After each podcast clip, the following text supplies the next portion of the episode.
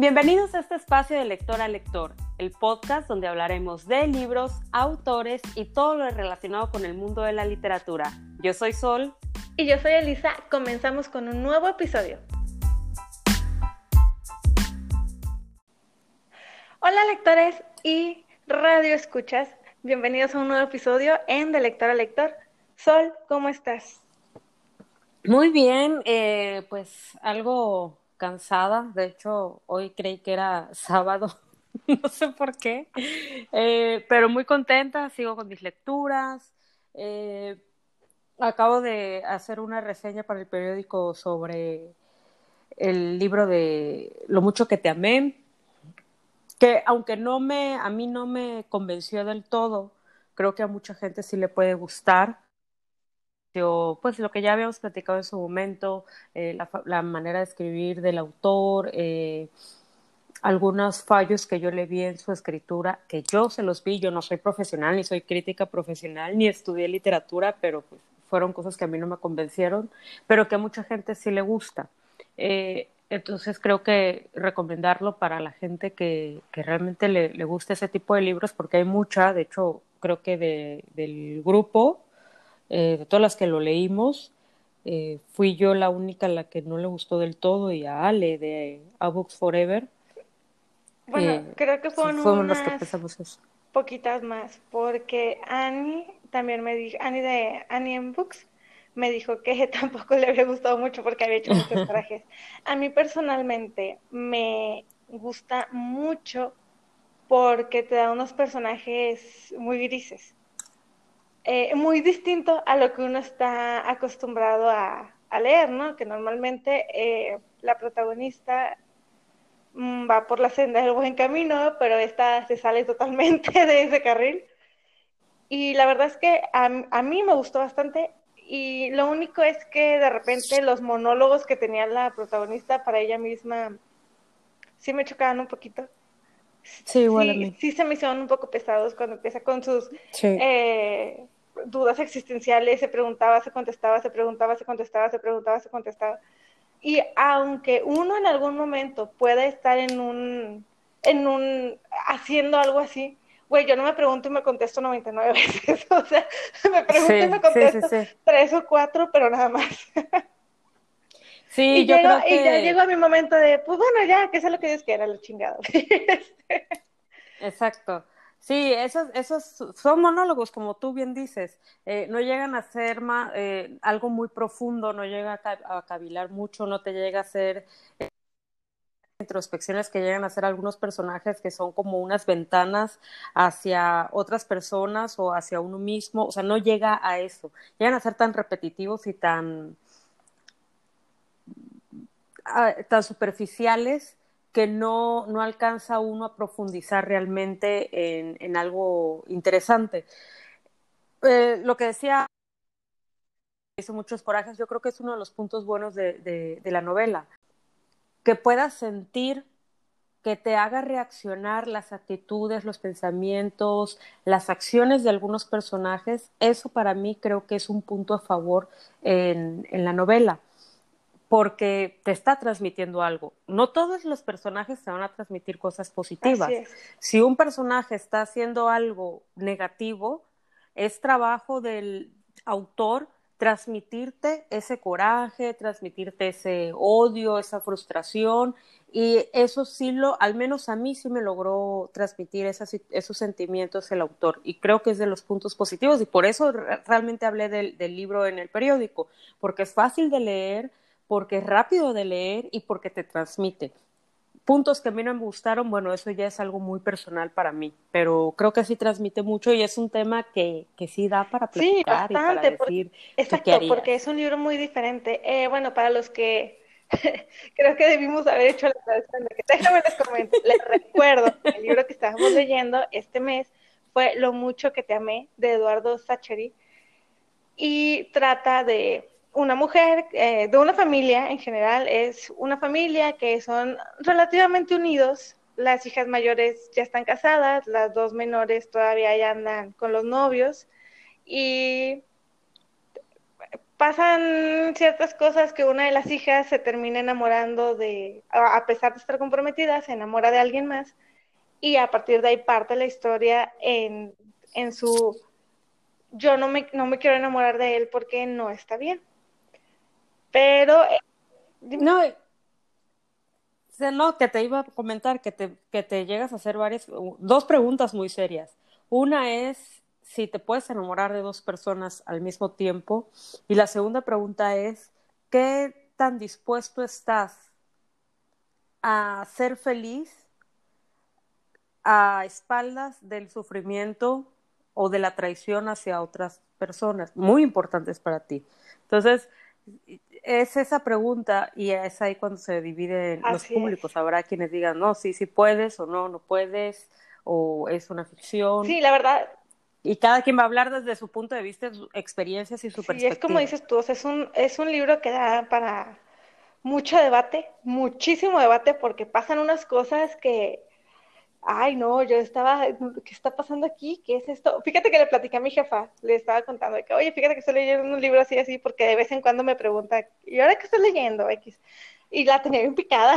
Y luego me decía, bueno, ¿y luego qué hizo la mujer esa? Y yo, ¿qué crees? No, hombre, déjame te cuento. no, que lo lea. No, mi, mi, jefa, ella dice que, que por favor se lo pongan en Netflix o en Amazon Prime. No, o sabes una cosa, no, que, que, que cheque el audiolibro. Ay, fíjate que sí le voy a decir.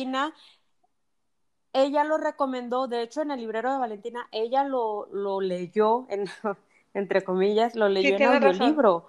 Y dice ella que le gustó mucho porque las voces pues son con acento argentino y eso la compenetraba más en la historia. Fíjate que se le voy a decir. Oye, eh, bueno, bueno, eh, hubo varias personas que nos estuvieron escribiendo en el Instagram de, del podcast comentándonos que sí lo estaban leyendo, eh, que ya sabían, que no sé, o que se tardaron un poquito pero que ya le habían empezado, preguntando qué nos había parecido y eso. Y se siento que hubo bastante interacción con este libro.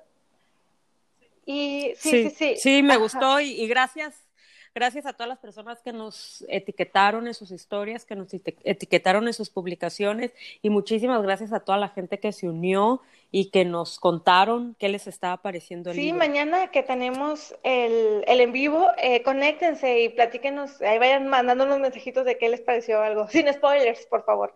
No vayamos a espantar a alguien.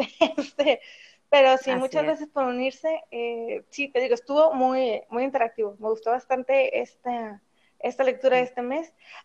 yo en Goodreads, yo le di cinco estrellas, porque a mí, a mí me gustó muchísimo eh, toda esa, que, el, es que no sé cómo explicarlo, que el personaje fuera tan gris en sus sentimientos, bueno, no en sus sentimientos, sino que no fuera un personaje puramente blanco o totalmente este, negativo. Me gustó mucho, yo sí le di mis cinco estrellitas, me gustó mucho. Fuera de los monólogos, siento que la lectura es súper fluida pues me parece perfecto. ¿Te parece bien si comenzamos con el tema de la semana? sí.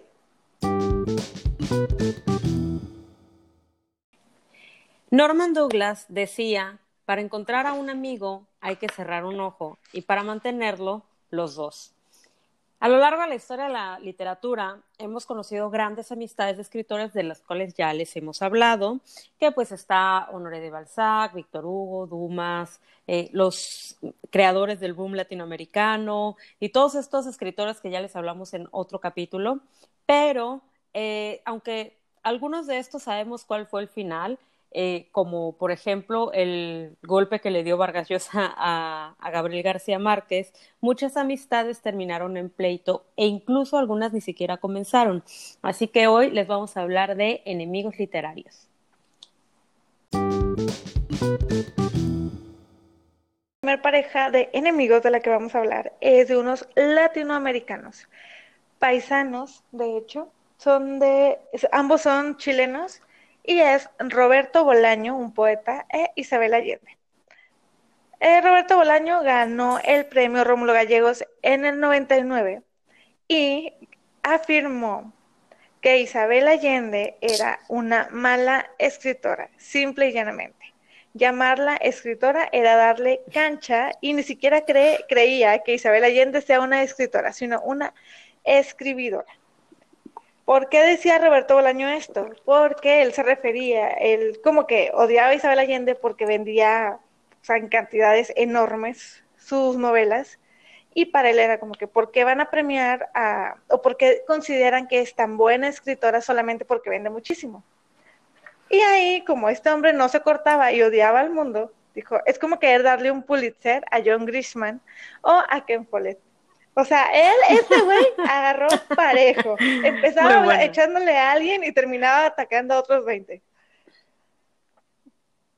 No, pero bueno, Roberto Bolaño es uno de los mejores escritores que hay en Latin que ha existido en el siglo XX, que hubo en el siglo XX en toda Latinoamérica. Eh, y realmente es muy bueno, muy, muy bueno. Y, entiendo el punto que, quería decir. Eh, se refería más bien a escritores comerciales, como John Grisham, como Isabel Allende, etcétera. Y Roberto Bolaño tiene una escritura mucho más complicada, mucho más seria, mucho más profunda, pero sí, pues se agarró contra todos. Eh, bien pudo haber dicho que los bestsellers no es garantía de que un libro esté bien escrito, pero bueno, dijo, le puso nombre a todos. sí, él, él, no se cortó. Ya después entrevistaron a Isabel Allende eh, y ella dijo que pues que no le había dolido mucho que él dijera eso, porque pues él hablaba mal de todos, o sea, que no había como que algún otro escritor que lo tuviera contento, de que él dijera algo positivo, que es era una persona que nunca dijo nada bueno de nadie y el hecho, ah, bueno, y el hecho de que esté muerto no lo hacía una mejor persona. También dijo que era un señor bien desagradable. Ni ah. hablar. Pues ni hablar con este, con este par, ¿eh? Pues bueno, yo voy a, contar igual una pequeña, una, una pequeña pareja de, de, escritores que no se llevaban nada bien. Bueno, sí se llevaban bien, pero es algo así como Gabo y Vargas Llosa, que eran amigos y luego fueron enemigos. Y es Sartre y Camus. Eh, ellos primero fueron muy amigos, ellos se conocen alrededor de 1940-43 y Camus admiraba, así era súper fan de Sartre. Y él ya había leído, y Sartre a su vez ya había leído algo de Camus. Desde el principio, Sartre eh, fue una gran influencia en la obra de Camus, pero pues como todo, nada es eterno. Y pues con el tiempo ellos se separaron y se alejaron pero todo fue porque Sartre tenía muchas ideologías de izquierda, pero radicales. Y entonces Sartre lo que hacía era convocar a escritores para que participaran de, manera activa en estos movimientos radicales. Y pues Camus fue así como que, ¿sabes qué, amigo? Pues yo no comparto tanto, o sea, sí, pero no a ese punto. Y con el tiempo Camus se volvió un gran crítico, un buen no un gran crítico, sino un duro crítico de, de Sartre. Y estos dos puntos de vista y estas ideologías políticas tan, tan diferentes, pues mostraron que no todas las amistades están hechas para durar a pesar de, la, de, los pensamientos distintos. Entonces, se separaron y, e incluso, pues como te digo, Camus se, se volvió un criticón de, de Sartre. De esos como que pero fíjate que con esto Sí, caray, pero mira, yo creo que por mucha diferencia de ideologías políticas o de alguna otra ideología que tú tengas con un buen amigo, cuando son buenos amigos, pues todo eso perdura. Y mira que yo tengo amigos que tenemos unas diferencias abismales políticamente hablando, y Carlos Fuentes decía que pues si los amigos no tienen estas diferencias y a pesar de eso sobrevive su amistad, entonces, ¿de qué estamos hablando? Entonces nunca hubo una amistad real. Pero pues amigos que no eran tan amigos y se volvieron enemigos. Sí, es que eso de cuando ya, ya hay cuando empiezan a hablar de política, sí llega un punto en el que dices, güey, ¿de qué va? O sea, una de dos, o lo sobrepon o te sobrepones a eso, o ya de plano se odian para siempre. Yo creo que sobre todo debe de existir un respeto, un respeto a que la otra persona piense diferente, ve las cosas de manera diferente, por, y no intentar cambiar a esa persona. Las dos partes pueden exponer el por qué piensan de esa manera y aún así seguirse respetando. Y yo tengo una amiga que es completamente diferente en cuanto a su ideología política y, lo, platicamos de política y yo le digo, oye, ¿sabes qué? Es que a mí no me parece esto y ella me da sus, sus razones por las cuales o justifica o sigue creyendo o X y seguimos siendo tan amigas como siempre, incluso cuando sí las, las, los puntos de vista son muy distintos simplemente dejamos ese tema por la paz, porque no nos podemos enganchar y no podemos perder nuestra amistad por un tema del cual podríamos eh, acabar peleadas y las cosas van a seguir siendo las que tengan que ser. O sea, no vale, no merece la pena pelearte con alguien por ese tipo de cosas. Sí, definitivamente. Oye, eh, bueno, sigamos con la próxima pareja. Bueno, ¿sabes qué? Ya dije, bueno, siete veces en dos minutos. Eh, la persona hacia la que va dirigida el odio eh, esta de esta segunda pareja, mucha gente la odia. y a mí me duele ya sé de quién vas a hablar. de mi corazón. Mark Twain odiaba a Jane Austen. La odiaba muchísimo. Y tanto de que él en una ocasión llegó a decir, y les voy a decir así tal cual es la cita, a menudo quiero criticar a Jane Austen, pero sus libros me enfadan tanto que no puedo ocultar mi furia al lector, y por lo tanto tengo que parar cada vez que empiezo. Cada vez que leo Orgullo y Prejuicio, quiero desenterrarla y darle de golpes a su cráneo con su propia tibia. La aborrecía. Yo, yo lo que me pregunto es, ¿por qué tienes que leer un libro que odias tanto? ¿Qué clase de persona tóxica hace ese tipo de cosas? Ayer le estaba, ayer le estaba diciendo a Rodrigo, le dije, tonto Mark Twain. y luego me dice, ¿por qué? Y ya le estaba platicando y me dijo, pero ahí la palabra, la clave es cada vez, o sea, no lo había hecho una vez. Y le dije, pues no, pero me recuerda a una anécdota que creo que vas a contar más tarde, pero mejor me voy a esperar a que la digas. Que quiero, que, creo que sí está dentro de lo que vas a platicar más tarde, pero pues sí, Mark Twain odiaba a Jane Austen, Charlotte Bronte, Charlotte Bronte también, este, George Eliot, si no me falla, creo que también. Y así podemos sacar una larga lista de personas que odiaban, de escritores, que odiaban a Jane por su forma de escribir. Pero pues... Yo creo que hay una diferencia entre que la criticaban, entre que no les gustaba su novela, pero ya lo de... Sí, o sea, esto sí es odio, lo de, lo de él sí es odio. Sí, sepas. Hay otras personas que pues, simple y sencillamente no, le, no les gusta, no les gustaba, perdón, su, su tipo de escritura, su tipo de novelas. Pero Mark Twain sí, era un poco, tenía problemas serios con su carácter el, el, señor, ¿eh? Porque, digo, una cosa es que no te guste un libro, va.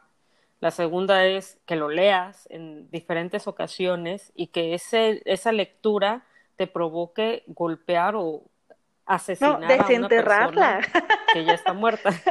Desenterrarla. desenterrarla, eso ya es que, digo, a quien este, sus demonios internos, pero, pero sí, eh, me causó mucha gracia lo de él, porque como dices tú, como platicaba ayer con Rodrigo, eso de cada vez que leo, güey, ¿por qué lo vas a estar leyendo tantas veces? O sea, si a mí hay un libro que no me gusta, ya, pues ya lo leí una vez, no me gustó, tal vez lo intento una segunda y puedo, y me doy cuenta de que, ah, tal, vez no era el momento y ahora, eh, no sé, noté algo X y me está gustando, lo estoy disfrutando, pero a mí me late como que este güey ya lleva unas cinco o seis veces, diez, no sé, que lo había leído y cada vez le daba más coraje.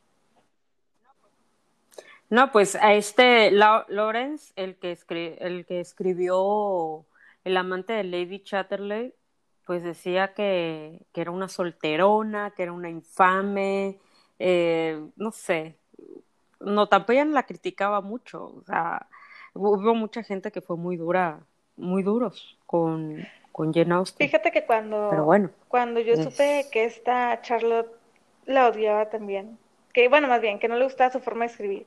A mí personal, o sea, uh, cuando lo ves así dices de que, pues sí, mijita, a lo mejor no te gustaba y a lo mejor dices que pudo haber escrito otro tipo de cosas, como que ella quería que fuera algo más, eh, más profunda, que criticara. Profundo. Pues sí, tal vez pudo haberlo hecho, pero a lo mejor eh, pudo haber sido censurada de, cierta, de cierto modo en ese entonces. Y al final, sí, Jane abrió las puertas para muchas escritoras. o sea, abrió un camino para este, las escritoras en, en general allá en Inglaterra y para Charlotte entre esas las hermanas, ¿no? Y y yo la verdad es que tenía esperanzas de que no me gustara Jane Eyre y decir, no me gustó, no me gustó, este, no, ya no quiero saber de ella, pero me gustó mucho. no, escribía muy bien Charlotte Bronte, la verdad que ese libro a mí me gusta muchísimo.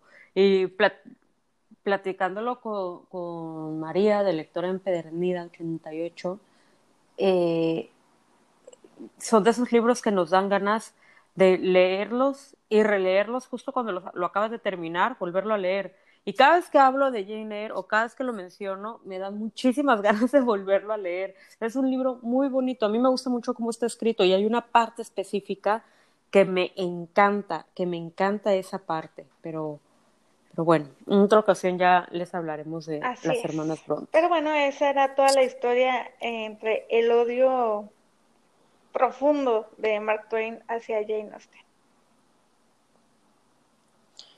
Bien, yo les voy a hablar de otra, de otra parejita de escritores, pero esta tiene una historia muy buena. De hecho, está, hay un libro que menciona esta historia y otras más, encuentros muy curiosos.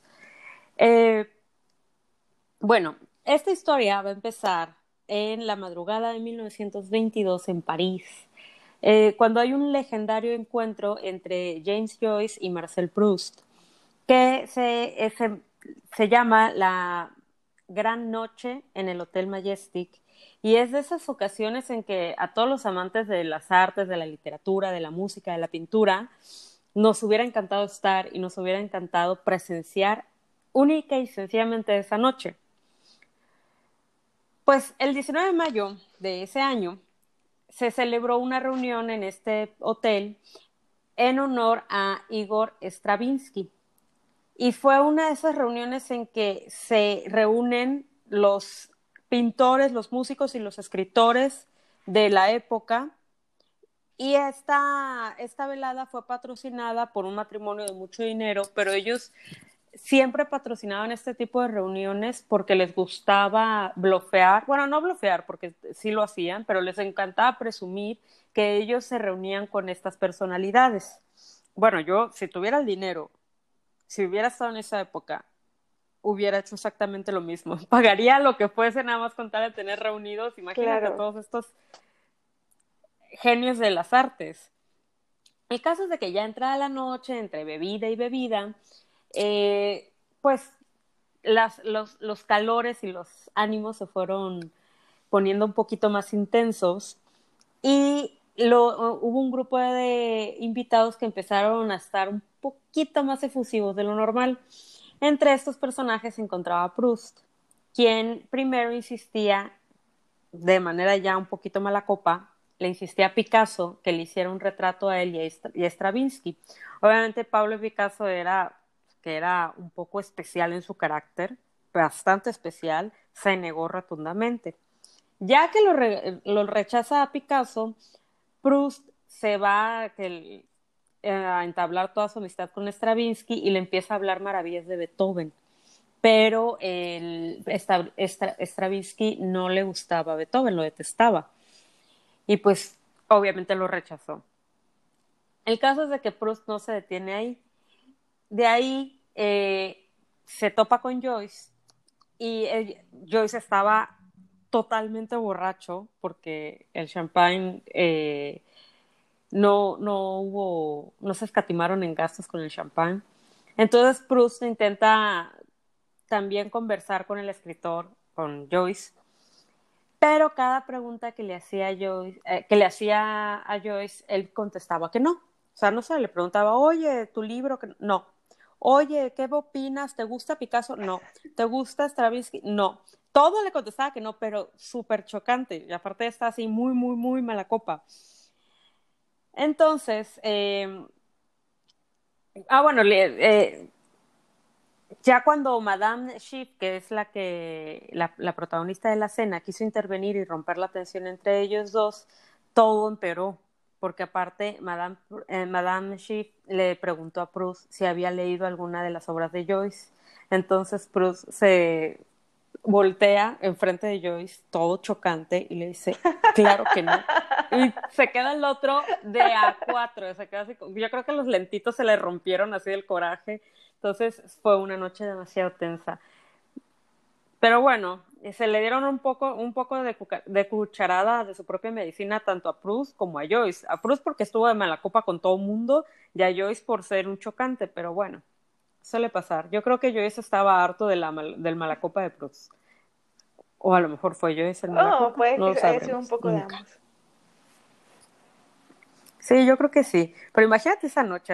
Yo creo que me Ah, yo hubiera estado fascinada, este, sentada desde un rincón viendo cómo Joyce le decía, no, no, no. Ah, no, yo hubiera estado extasiada. no, y luego pues, conocer a, o sea, aunque no lo hubieras, no hubieras entablado una amistad con, con él, yo creo, por todo lo que se dice de su personalidad, pero ver a Picasso, ver a, a Proust, ver a Joyce, ver a tantos escritores de esa época y músicos y pintores en un solo lugar es, no sé, como que mucho y tanto alcohol gratis. o sea, deja tú verlos, beber con ellos. beber con ellos. Ay. Ha sido una experiencia muy buena. Sí, inigualable. pues, bueno, eh, en una noche de verano de 1847, una condesa que era la condesa de Blessington, organizó una velada donde coincidieron dos escritores muy importantes. Bueno, uno un poco más que otro, a mi parecer. Charles Dickens y Hans Christian Andersen. Ellos dos se conocen en esta velada que organiza esta mujer. Los dos ya eran autores importantes, consagrados por decirlo de algún modo, y se admiraban mutuamente eh, vaya, admiraban mutuamente el trabajo de eh, sus trabajos, ¿no? Sus, escritos, el trabajo del otro. Y si son súper amigos, Dickens le regala a Andersen todas sus obras, que ten, ahí te van. Y Andersen fascinado. Pasa el tiempo, unos 10 años aproximadamente, y Dickens invita a Andersen a pasar un tiempo en su casa. Y como Anderson no dominaba el inglés, pues se ocupaba mucho de, Dickens. Pero es que aparte lo estás contando y me viene a la mente la cara de, Anderson. Ay, no me se me hace la persona más desesperante del mundo. Bueno, pues espérate que sepas lo que pasó después. Eh, porque, eh, total que, bueno, Anderson no hablaba mucho inglés. Entonces ocupaba a su traductor, que era obviamente Dickens. La cosa es que, que Dickens está ocupado haciendo obras, haciendo producciones, eh, sus eh, obras de teatro, escribiendo novelas. Y aparte, ya tenían como que sus, sus problemas con, con su esposa. Y pues todo estaba muy tenso en esa casa. La cosa es que un par de semanas, ¿cuántas semanas son para ti? Para mí, un par de semanas son dos semanas. Para mí eso sería un par de semanas. La cosa es que Andersen... Sí, sí, sí. Sí, 15 días, 15 una días. quincena, exacto. Y este hombre, Andersen, se queda cinco semanas seguidas. O sea, pero ni siquiera le preguntó a Dickens que, güey, hay fallas. Dudo que le haya dicho así, ¿verdad? bueno, vaya, palabras más, palabras menos. Seguramente le dijo que, güey, hay fallas y me quedo más días en tu casa. Pero no, ni siquiera llegaron a eso. O sea, él dio por hecho que Dickens no le iba a decir que no y se quedó esas cinco semanas. Y ya después, este, decían, Hans Andersen durmió en esta sala durante cinco semanas, que a la familia nos parecieron siglos. De hecho, una de las hijas de Dickens le llamaba el hombre huesudo aburrido. el muerto y el arrimado. Ay, no, es que no, no, no, Y a los 15 ni se diga. Bueno, no, a al, mes, ni se diga. O sea, mes y medio. ¿Qué te gusta? ¿35 días? bueno. Sí. No, no No, pero te voy a decir una cosa, a ver. yo entiendo que la, que la invitación fue por dos semanas, va, me queda claro. Pero estamos hablando de 1847, dijiste. Bueno, sí, sí. Entonces, en esa época, tú no hacías viajes a otro país por dos semanas. Es más, viajando en la misma Inglaterra, si tú te ibas de un condado a otro, te quedabas ahí mucho más tiempo. O sea, no, las invitaciones eran por mucho más días. Entonces, imagínate de un país a otro, eran un mes o dos meses que se quedaba la gente. Entonces, que haya viajado de tan lejos, porque esos viajes eran larguísimos en esa época, para estar dos semanas, iba a tardar más en, en, la, en la carretera o en el camino que lo que se iba a quedar en casa de Dickens. Y bueno, y esa es una. Y dos, si el otro está viendo que las cosas con la mujer no están muy bien, que digamos que anda metiendo gente extraña a la casa.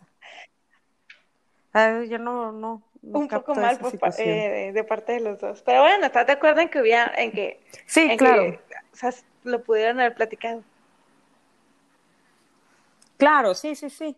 Falta ver cómo estuvo la cosa, porque creo que incluso Andersen nunca se enteró de que está tan odiado en la casa de los Dickens. Es que, ¿sabes qué? Yo creo que como que tenía algunas maneras medio... Mm, como que muy relajadas o algo, no sé. Porque también había leído... Sí, porque también leí que cuando estaba Andersen en París, fue a buscar, eh, vio a Víctor Hugo. Y cuando ve a Víctor Hugo, este güey va corriendo a pedirle un autógrafo, pero como Víctor Hugo ya era tan, tan famoso, tan célebre, o sea, era como que, espérate, güey, o sea, ¿quién eres tú? Y creo que ni siquiera se entera quién es este Anderson, o sea, lo ve que va un muchacho de que corriendo a pedir el autógrafo, y hasta donde recuerdo, eh, solamente le hizo así como que un garabato en un papel, y ya de que, bueno, que te vaya bien. o sea, parecía que era casi como, casi como un dibujo. Ay, no, Ay, pobre Andersen, ya me siento bien triste.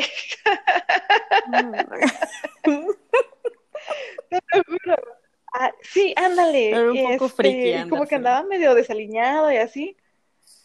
Oh, es que también dicen que Víctor Hugo era como que, ah, es que quiere que yo le firme eso porque después lo va a ir a vender. Que también era muy desconfiado. Y como pues este Víctor Hugo ya era como que súper, súper, súper famoso. Es... No, y aparte que no vas a firmar un autógrafo, o sea, no vas a poner tu firma en un papel sin saber. Sí, no, y aparte dicen que, o sea, que si tú veías el, el, dibujito que había hecho el garabato ese, era como cuando rayas en una hoja para ver si jala la pluma.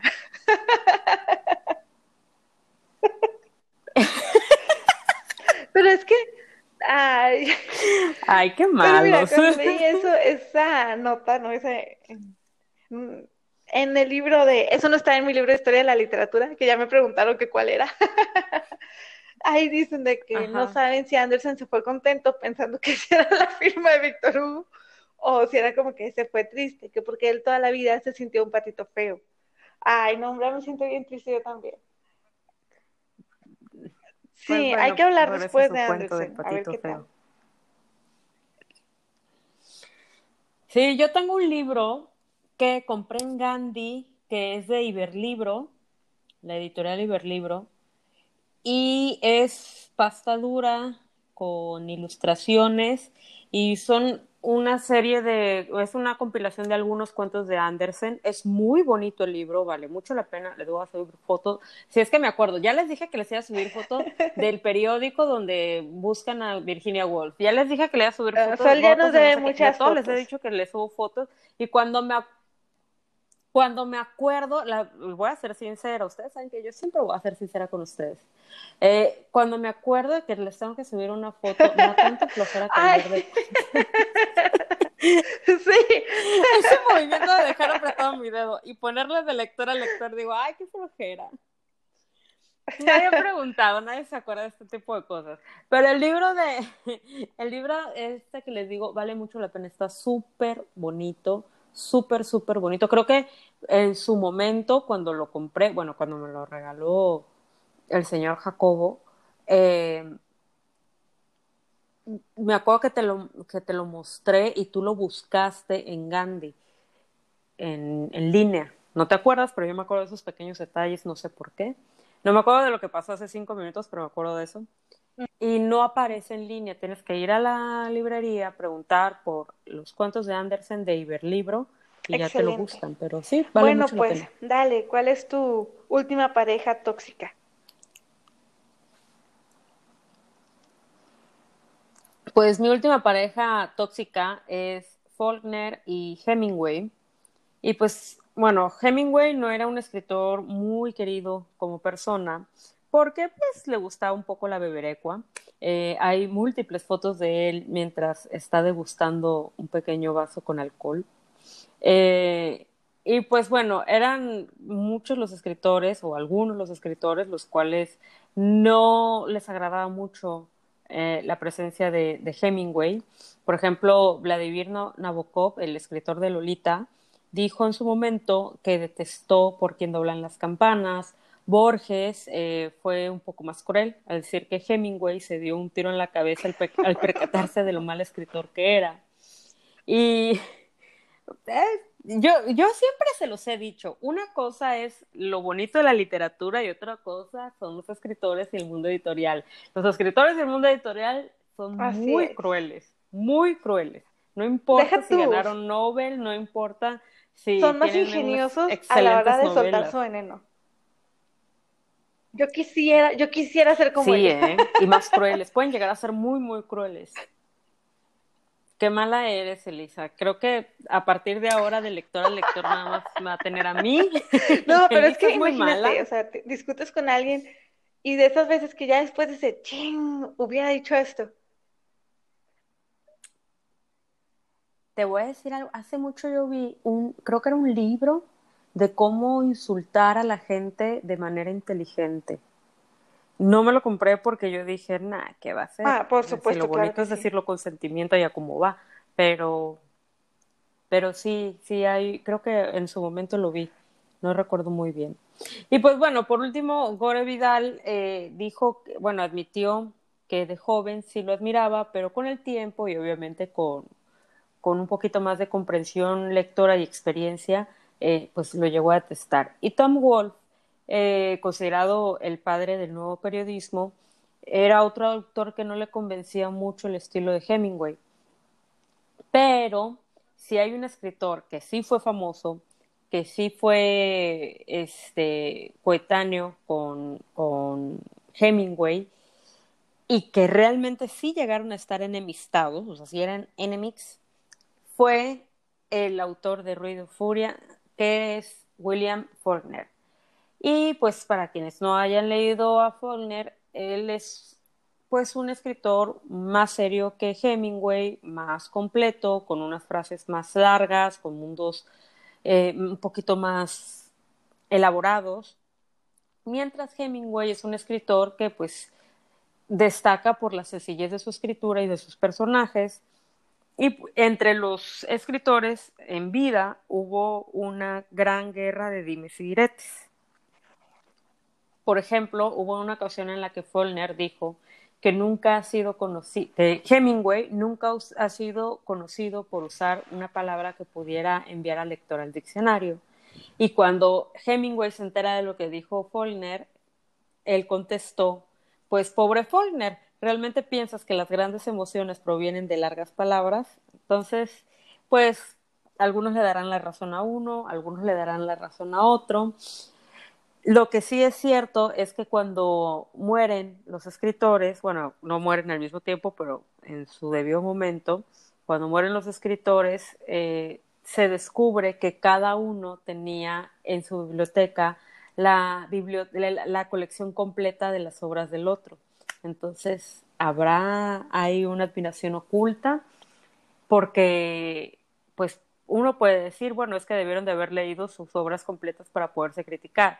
No creo que hayas, o sea, estamos repitiendo la era, Era esta la anécdota que te esperando que contara.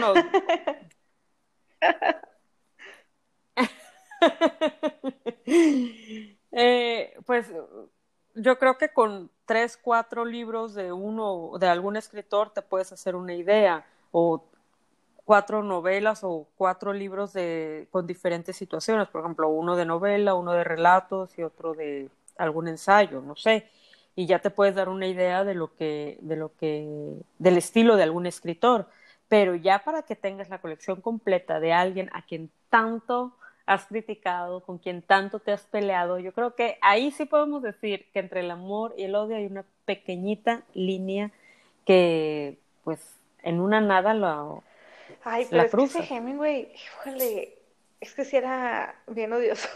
o sea, digo, bueno, más bien, era muy odiado por muchos. Sí. Eh, yo creo que, ay, no sé, a mí Hemingway me recuerda mucho a Bukowski. Yo creo que por su amor al alcohol. Pero de, de Bukowski sí puedes encontrar unas. Es que Bukowski era alcohólico, alcohólico, así de que lo veías en la tele y te embriagabas.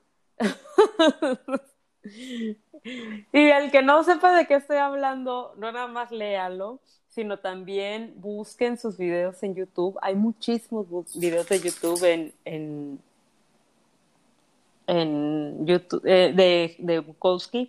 De hecho, Ricardo de Elige un libro él, en una ocasión él comentó, bueno, no me acuerdo si me comentó a mí o lo comentó en Twitter, pero él dice que cada vez que él, que, que él adopta mucho la personalidad de los escritores, entonces que cuando le dio su época de leer puro Bukowski, decía que le daba unas ganas imperdidas de beber. sí. Yo de, de hecho, yo creo que eso es pretexto. O sea, tenemos me dio mucha risa porque cuando hablamos de Hemingway y Fitzgerald, eh, no me acuerdo en qué episodio fue que subimos la publicación al Instagram de, del podcast. Síguenos de lector a lector podcast en Instagram. Este, eh, algo pusimos de, algo había de Hemingway y él, y creo que fue, sí, fue Ricardo que puso algo de que también tenían en común, y me y pone un vasito de de whisky. oye, todos podríamos ser buenos amigos. pues mira, vamos a hacer esto. Voy a hacer un experimento social. Eh, en la próxima quincena, o sea, la del 15 de marzo, me voy a comprar uno de los libros de Bukowski y ya les voy a contar cómo me sentí. Oye, yo tengo uno, eh, Los hijos de Satán. Órale, me eh, parece muy bien. Ya después, si nos escuchan hablando como los chupitos, van a saber que hizo efecto inmediato Bukowski. Los episodios, los episodios de la segunda temporada van a ser eh, grabados desde Oceánica para todos los que. Pero oye, la buena noticia es de que vamos a estar juntas.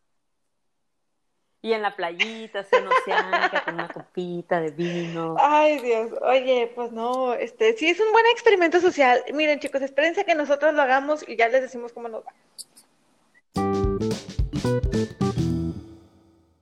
La sección de recomendaciones.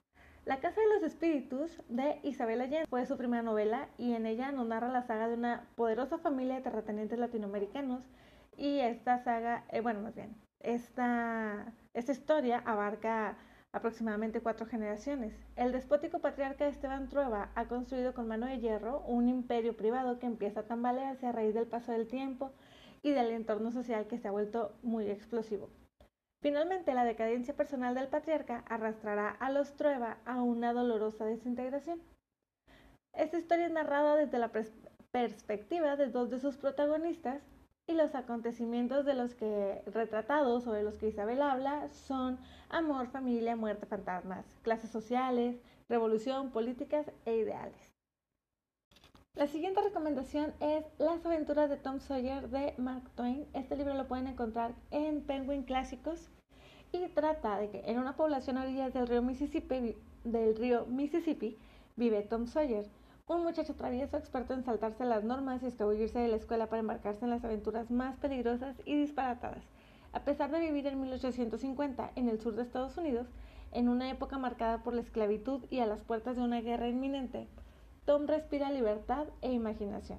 Siempre está al margen del mundo de los adultos y se divierte de mil formas diferentes, jugando en el bosque, navegando, en un barco pirata, buscando tesoros, pescando en el río o nadando. Este es un libro perfecto para chicos y grandes. La última de mis recomendaciones es Grandes Esperanzas de Charles Dickens. Este libro fue publicado originalmente en 1860 y narra la historia de Pip, un joven huérfano y miedoso cuyo humilde destino se ve cambiado por completo cuando un benefactor inesperado llega y va a cambiar su vida y lo hará todo un caballero. La realidad de la vida cotidiana en Inglaterra y la fantasía se dan la mano mostrándonos un mundo extraordinariamente humano y detallista y una peculiar psicología en los personajes. Ahora sí, son mis tres recomendaciones y ¿cuáles son las tuyas, Sol? Bueno, pues primero voy a recomendar una, no es una novela, es un libro con un pequeño ensayo de George Eliot que se llama Las novelas tontas de ciertas damas novelistas, que está publicado por Impedimenta. Eh, este es un ensayo donde George Eliot, eh, esta escritora victoriana, se pone a criticar estas novelas rosas, estas novelas cursis eh, y, sin, y sin profundidad, y las lectoras, a las lectoras este, mujeres, cómo, qué tipo de novelas son las que, las que llegan a leer. Entonces, este, este pequeño librito no es muy largo, pero vale mucho la pena, la calidad es impecable y es una gran oportunidad para acercarse a la escritora de Middlemarch, que es un libro que en México al menos es un poco complicado conseguirlo. El siguiente libro que voy a recomendar es El extranjero de Albert Camus o Albert Camus. Eh, y pues este tiene una introducción que es una de las frases más famosas y emblemáticas de la literatura universal y dice así, hoy mamá ha muerto, o quizá fue ayer, no lo sé, recibí un telegrama del asilo, falleció su madre, entierro mañana, sentidas condolencias pero no quiere decir nada. Quizá haya muerto ayer. Entonces, aquí, solo en el inicio de esta gran novela, que a mí me gusta mucho, podemos darnos cuenta cómo Marcel, que es el personaje principal, un joven que está aparentemente vacío emocionalmente, que tiene una gran indiferencia por la vida, por su propia vida, eh, una falta de empatía por cualquier otra situación, incluso, como vemos, por la muerte de su madre. Es una novela que nos, nos lleva a pensar muchas situaciones y entra dentro de este género del absurdismo.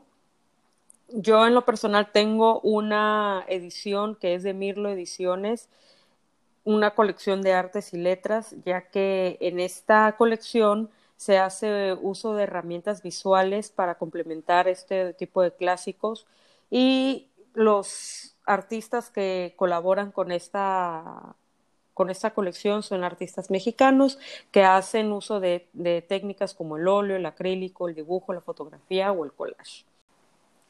La siguiente novela y última que voy a recomendar, esta es la novela que vamos a estar leyendo en marzo en el reto de lector a lector, que es un escritor ganador del premio Nobel. Y es Por quien doblan las campanas de Ernest Hemingway. Esta novela es una, bueno, la trama de esta novela se desarrolla en España durante la Guerra Civil Española y se articula en torno a la historia de Robert Jordan, un profesor de español oriundo de Montana, que lucha como especialista en explosivos al lado de un, del lado republicano.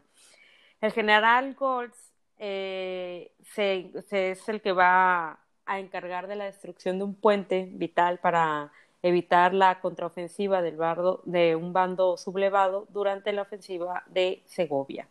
Entonces, este libro que es un clásico de la literatura contemporánea y de la literatura universal, pues nos lleva a, nos cuenta también cómo participó Ernest Hemingway en la Guerra Civil Española como corresponsal y pudo ver todos los acontecimientos que sucede, bueno, que sucedieron en esa contienda. Entonces fue lo que lo inspiró para escribir esta novela. Así que bueno, esas son todas mis recomendaciones. Ese es el libro del mes de marzo que vamos a estar leyendo. Tienen tiempo para irlo a comprar. Eh, no sé, Elisa, ¿qué más tengas que decir sobre pues, bueno, sobre el libro? Eh, les comento que en Amazon lo pueden encontrar, si no me falla, en 79 pesitos. Como dato informativo nada más. Y pues no, yo ya no, tengo nada más que agregar. Este, creo que nos reímos mucho en este episodio, me divertí bastante. Y discúlpanos que por esta vez tuvo que salir un poquito tarde. Ay. Ay, pues sí, lo sentimos mucho. Lo que, la verdad que es que ayer sí se nos complicó muchísimo eh, los problemas técnicos en cabina. Hubo un cortocircuito en, en los equipos y se nos fue bastante complicado poder hacer el programa. Pero esperamos que les haya gustado todas las enemistades literarias. Hay muchísimas más, sobre todo en un ambiente, como ya lo hemos repetido, que hay tanta competencia. Eh, hay muchísimas enemistades más. Tenemos, bueno, la famosa que es Gabriel García Márquez eh, con Gabo. Gabriel García Márquez con eh, tenemos... Vargas Llosa. Oigan, por cierto, ah, hoy en la mañana vimos un meme. Es que, es que Gabriel, ah, García Márquez tenía muchos problemas. Dudas existenciales como en lo mucho que te amé. Este, claro. Pero la verdad es que hoy vimos un meme en la mañana que a mí me dio mucha risa porque decía, Mario Vargas Llosa ha muerto. Y yo de que, ¿qué? O sea, si hubo un momento en el que me detuve y luego de, no es cierto, y lo de que, no es cierto, ahora que tengo tu atención. Pero me da risa porque ponían, sigue haciendo sus comentarios fuera del lugar. Ay, no, cómo me reí hoy. Ay, no, hombre. Sí, se pasa, ¿no? Yo, o sea, sí. Sí, igual yo cuando lo vi, yo dije, ¿cómo? Porque es que, pues, tú vas, le vas moviendo al, al teléfono y de repente, pues, alcanzas a, a ver RIP o Descanse en paz, una cosa así, porque aparte venía la foto de Vargas Llosa y un descanse en paz y tú así, ¿qué pasó? O sea, me dormí. A mí me dio mucha risa porque aparte me viniste toda la mente de inmediato. De cuando has comentado de que aunque no eres fan de Vargas Llosa, es como que sabes que cuando él, él muera es hasta aquí llegaron los del boom latinoamericano. Entonces, de, que de inmediato de inmediato me viniste a la cabeza y yo, no manches, pobre Sol, va a estar devastada. no, y, o sea, y como lo he comentado muchísimas veces, el boom latinoamericano murió con el golpe que le dio Vargas Llosa a García Márquez, pero pues simbólicamente pues es el que queda vivo, o sea, como que nostalgia, pues, nostalgia pura. Bueno, ¿qué te parece si vamos a colgar la foto en Instagram del el episodio de hoy? Y si ustedes saben de más enemistades literarias, pónganlas ahí en los comentarios. O nos ah, sí, también. mañana, mañana eh, vamos a poner, tenemos el en vivo, ya les vamos a decir la hora exacta en cuanto dice ya nos pongamos de acuerdo. Eh, tenemos el en vivo para hacer recomendaciones para el próximo mes ya les vamos a decir cuál es la temática. Eh, entonces nos estamos viendo mañana en vivo y a todo color. No tengo nada más que decir. Muchas gracias por escucharnos y, como dijo Sol, mañana nos vemos. Bye. Ciao!